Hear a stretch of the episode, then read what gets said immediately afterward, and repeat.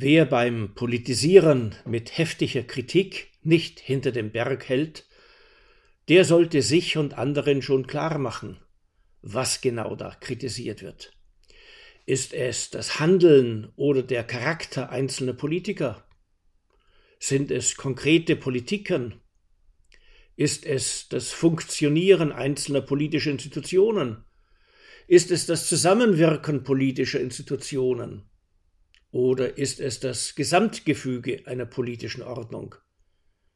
Es ist wirklich nicht gut, bei politischen Debatten das alles zu vermengen.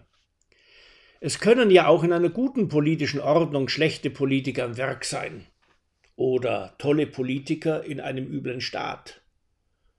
Auch kann schlechte Politik sogar von gut funktionierenden Institutionen verursacht werden, dann nämlich, wenn sich deren Spitzenleute an wirklichkeitsfremdern Vorhaben versuchen. Im Folgenden geht es um Missstände beim Zusammenwirken von Parlamenten und Regierungen in Deutschland. Deren Ursachen liegen aber oft anders, als man glaubt.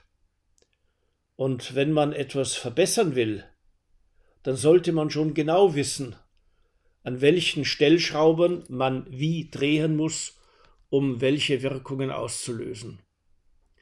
Einfach loszuschimpfen mag zwar ein willkommenes Ventil für die eigene Empörung sein, doch Systemprobleme löst am besten ein nüchtern die Fehler suchender Ingenieur und nicht ein Kunde, der eine schlecht funktionierende Maschine mit den Füßen traktiert. Der Ausgangspunkt vieler Probleme liegt bereits in den Koalitionsverhandlungen. An deren Ende stehen seit einigen Jahrzehnten sehr dicke, detaillierte Koalitionsverträge. In die schreibt man möglichst viel vom jeweiligen Wahlprogramm hinein. Dabei setzen sich alternativlos umworbene Koalitionspartner besonders gut durch. Wenn der Koalitionsvertrag ausgehandelt ist, verteilt man die Ministerien. Anschließend muss jeder Minister an die Verwirklichung dessen gehen, was für den Geschäftsbereich seines Hauses im Koalitionsvertrag steht. Vorrangig sind dabei natürlich die Vorhaben der eigenen Partei. Und was zu denen nicht passt, das legt man in erwünschter Weise aus, bis sich vom Koalitionspartner Widerspruch regt. So zu verfahren ist auch statthaft, weil jedes Ministerium in alleiniger Zuständigkeit des jeweiligen Ministers geführt wird. Im Grenzfall wedelt eben der Schwanz mit dem Hund. Und zwar so lange, wie ein Regierungschef nicht durch unerwünscht klare Ansagen eine Regierungskrise auslösen will. Und weil er das in der Regel vermeidet, wird normales Regieren eben zu einem bürokratischen Prozess. Bei dem wird dann jahresweise abgerechnet, wie viel Prozent der eigenen Gestaltungsabsichten welche Regierungspartei durchgesetzt hat. Das Parlament kann alledem kaum in die Quere kommen. Seit vielen Jahren wird nämlich in den Koalitionsverträgen ausdrücklich vereinbart, dass man nie mit wechselnden Parlamentsmehrheiten abstimmen wird. Also, dass es jedem Minister verboten ist, aus den Reihen der Opposition jene Stimmen zu ersetzen, die einem der Koalitionspartner verweigern will. Das wiederum heißt, jeder Koalitionspartner besitzt Vetomacht, wann immer es um eine Mehrheit im Plenum geht. Als Folge dessen wird das Land bald nicht mehr von jener Mitte aus regiert, die womöglich hinter dem größeren Koalitionspartner steht, sondern von jenem politischen Rand her, den ein kleinerer Koalitionspartner vertritt.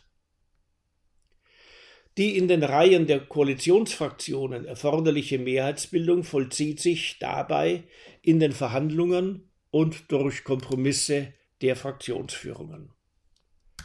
Deren wechselseitige Verhandlungsmacht hängt von jener Geschlossenheit ab, mit der die Fraktionsmitglieder hinter ihnen stehen. Auf die wiederum wirken Fraktionsführungen vorsichtshalber nicht nur mit Argumenten ein, sondern auch durch die Inaussichtstellung begehrenswerter Positionen oder durch Hinweise auf andernfalls unterbleibende Unterstützung bei Dingen, die einem widersprechenden Abgeordneten wichtig sind.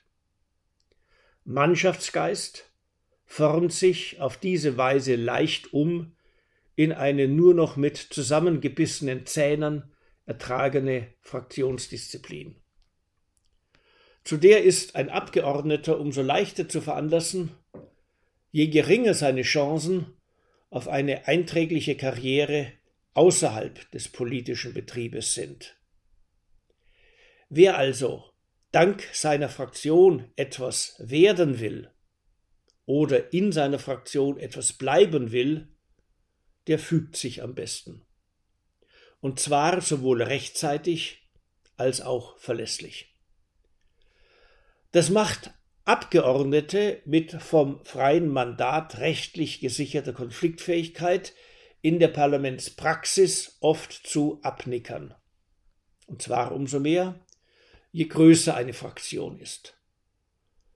Dort nämlich wird das Verhandlungsgewicht eines einzelnen Abgeordneten so gering, dass es nicht nur selbstschädigend, sondern auch ganz wirkungslos und somit dumm wäre, sich den Wünschen der Fraktionsführung zu widersetzen.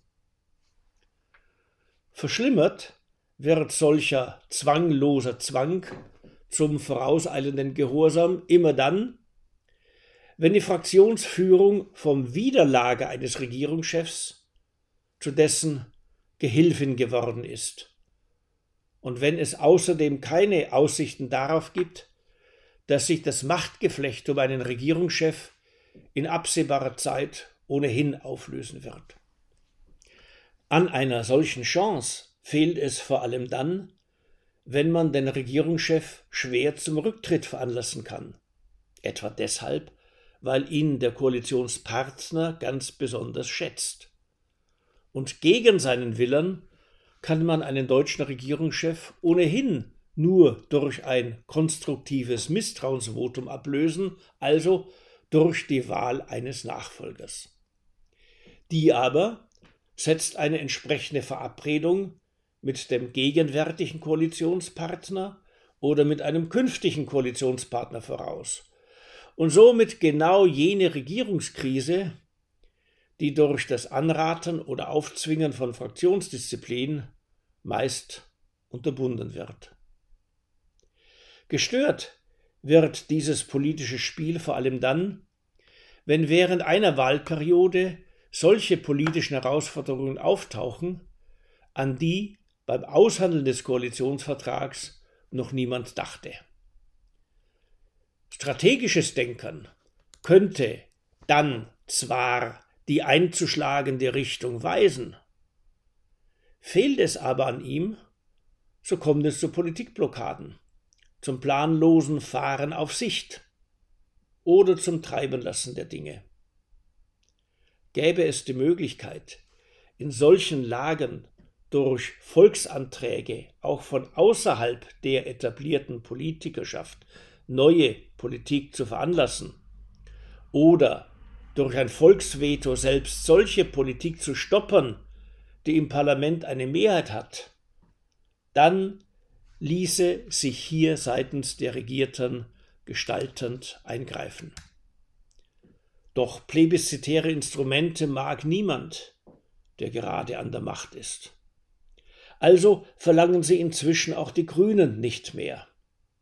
Obendrein hat man auf Landesebene die Wahlperioden inzwischen auf fünf Jahre verlängert, damit ja keine vom Wahlvolk verursachten Machtumschichtungen allzu oft das eingefahrene politische Spiel verändern. Als Hauptprobleme beim Zusammenwirken von Parlament und Regierung erkennt man also allzu detaillierte Koalitionsverträge, übergroße Vetomöglichkeiten der kleinen Koalitionspartner, die Aufzwingung vorauseilender Fraktionsdisziplin durch zu fest im Sattel sitzende Regierungschefs ohne zeitliche Begrenzung ihrer Amtsdauer, obendrein allzu lange Legislaturperioden samt dem Fehlen plebiszitäre Instrumente zwischen den Wahlen. Im Übrigen gibt es zu viele Abgeordnete, die sich um jeden Preis an ihr Mandat klammern müssen, weil sie sich von jungen Jahren an keine anderen Karriereaussichten verschafft haben. An alledem ließe sich vieles zum Besseren wenden. Nur müsste man eben dickere Bretter bohren als jene, für welche die Leidenschaft und das Augenmaß politisch Empörter gerade noch ausreichen.